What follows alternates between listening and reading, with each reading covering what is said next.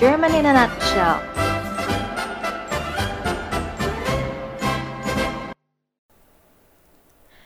Hallo Freunde, herzlich willkommen zu unserem Podcast German in a Nutshell. Ich hoffe, dass es euch allen gut geht.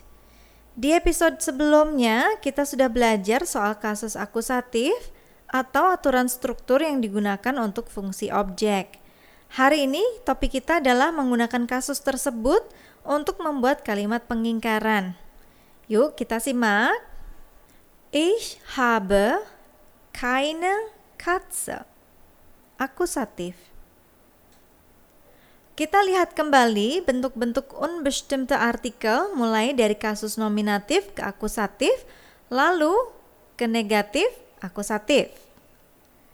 Nominatif adalah ein Mann, akusatif einen Mann, kemudian untuk negatif akusatif menjadi keinen Mann.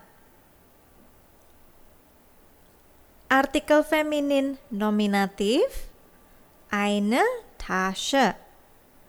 Bentuk akusatifnya adalah eine Tasche. Kemudian bentuk negatif akusatifnya adalah keine Tasche.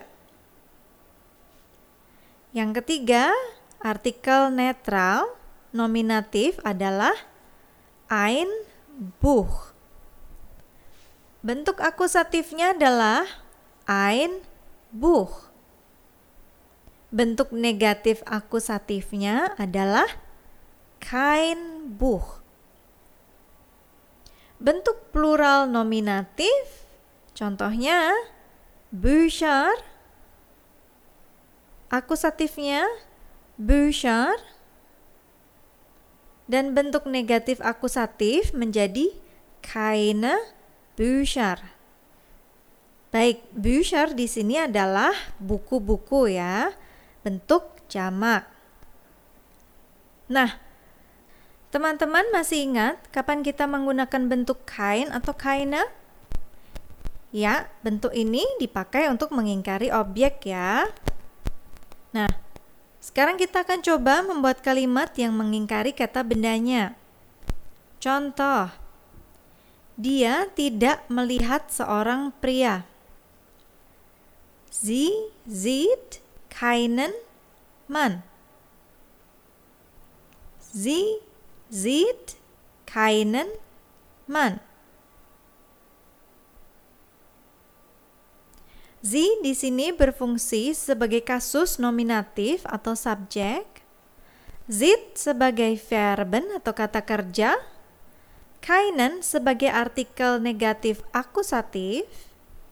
Dan man berfungsi sebagai kasus akusatif atau objek. Yuk kita lihat contoh yang kedua. Saya tidak memiliki seekor kucing. Ich habe keine Katze. Ich habe keine Katze. Ich berfungsi sebagai kasus nominatif subjek, habe sebagai verben atau kata kerja, keine sebagai artikel negatif akusatif, Katze berfungsi sebagai kasus akusatif atau objek. Nah, kemudian yang ketiga, kami tidak membaca sebuah buku. Wir lesen kein Buch. Wir lesen kein Buch. Wir berfungsi sebagai kasus nominatif, lesen sebagai verben, kein sebagai artikel negatif akusatif, Buch berfungsi sebagai kasus akusatif. Contoh yang terakhir, ibu saya tidak membeli bunga-bunga. Meine Mutter kauft keine Blumen.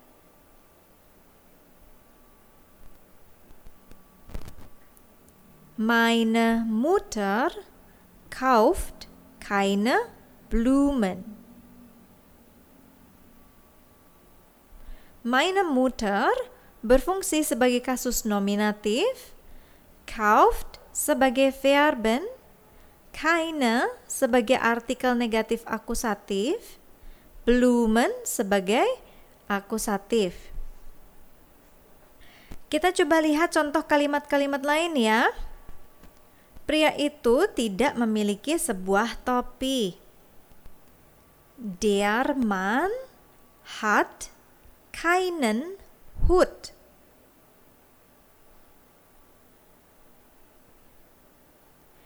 Der Mann hat keinen Hut. Kami tidak melihat seorang polisi wanita di jalan. Wir sehen keine Polizistin auf der Straße. Wir sehen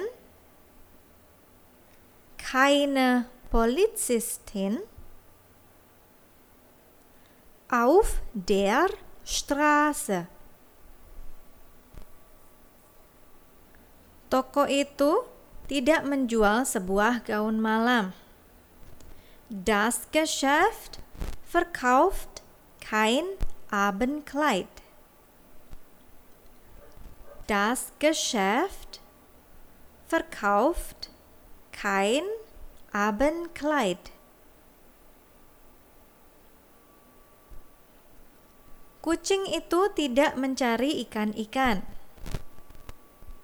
Die Katze sucht keine Fische. Die Katze sucht keine Fische. Nah, apa sudah mengerti teman-teman? Semoga mudah dicerna ya. Jika teman-teman ada pertanyaan, boleh komen di halaman Instagram kami di at nutshell. Sekian dulu dari Frau minggu ini. Semoga apa yang Frau bagikan hari ini bisa berguna buat kalian semua ya. Terima kasih sudah belajar bersama Frau. Minggu depan kita akan bahas topik-topik lainnya yang pasti seru banget. So, jangan lupa stay tune di channel kami, German in a Nutshell. Tschüss!